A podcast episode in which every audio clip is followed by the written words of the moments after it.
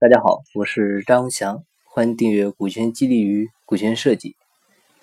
在股权激励、股权设计的课程学习的时候呢，呃，通常开篇都会提到一个观点，就是公司的决策权啊，也叫控制权，比股份的多少呢要重要的多啊。很多同学在这里呢都会有疑惑啊，认为有多少股份就有多少的决策权啊，也就有多少的利益啊。其实这个观点呢是。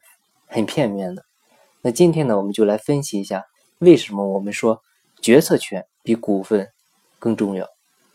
其实呢，我们举个例子就明白了啊。比如说，我们两个人合伙呢开一家公司啊，我占五十一的股份，你呢占四十九的股份。然后呢，我们章程上呢达成一项约定，啊，就是公司的任何大事啊，必须过百分之五十的投票。啊，过一半的股份的投票呢，才能通过有效。那你就会发现，在这家公司当中呢，我相当于是有百分之百的权利，而你的权利呢是零。啊，这就意味着我有五十亿的股份，但是权利是百分之百，而你呢有百分之四十九的股份，但是权利呢是零。所以你就会发现，股份和权利呢是不一致的。那为什么说决策权比股份更重要呢？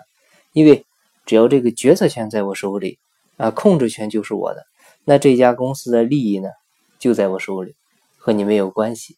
啊，你可能会说，你有五十亿的股份，那我也有四十九的股份啊，不就差两个点吗？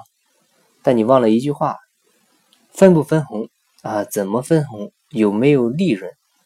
你说了不算，我说了算。啊，如果说有利润。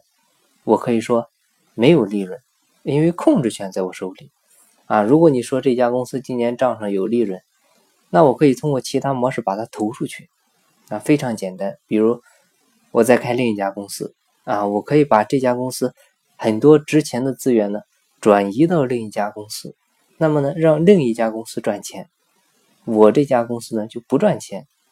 那这样的话，另一家公司所有赚的钱都是我的，这家公司呢。没有利润就没有分红，啊，我没有分红，你也没有分红，但是我在另一家公司有很多钱赚，就这么简单。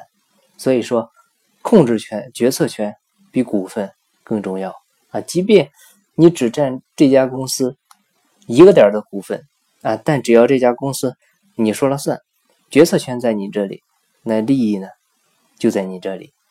不知道你听明白了没有？好，今天呢就。简单分享这一点，感谢您的收听。如果您计划做股权激励或者有股权设计方面的困惑，欢迎加我微信沟通。我的微信号是三二八六三四九六幺。金不在西天，金在路上。我是张翔，下期再见，拜拜。